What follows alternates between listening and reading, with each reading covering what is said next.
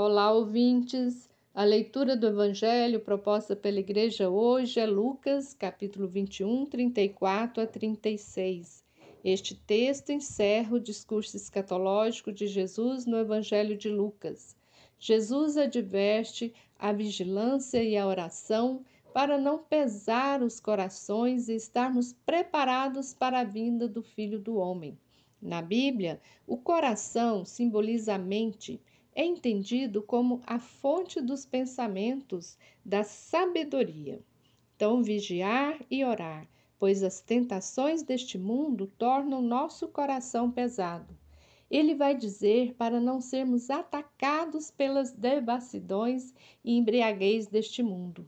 Então, ter sabedoria para não sermos ludibriados pelas propagandas que enaltecem o consumismo, a ambição, a necessidade de acumular, a geração do descarte, o individualismo, tudo isso torna as relações sociais cada vez mais intolerantes e insensíveis, causam a desigualdade social em extremos abissais em nossa sociedade.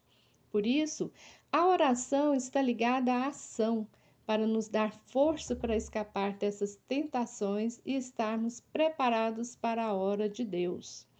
Jesus fala da escatologia, do fim do mundo, em linguagem apocalíptica sobre o dia do Senhor.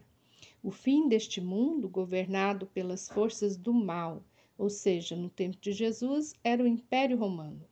Não se trata, então, do tempo cronos, cronológico, que pode ser medido pelo, pelo calendário.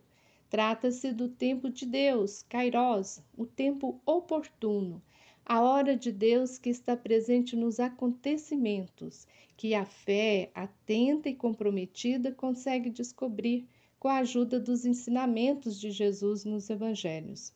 Os reinos deste mundo vão ser destruídos e o reino de Deus aparece com o aspecto do Filho do Homem, pois é um reino humano, é um reino que humaniza, Jesus ensina os fiéis para a vigilância ativa, ou seja, o reino acontece aqui mesmo, quando atuamos para a sua justiça entre nós.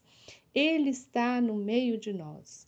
Que a nossa oração seja impulso para construir esta hora de Deus, combatendo todo tipo de violência e injustiça deste mundo que culminou com o surgimento dessa pandemia pelo Covid-19 que estejamos preparados e preparadas para receber o Filho do Homem que se manifesta nas boas obras, nos projetos de vida digna para todos e todas.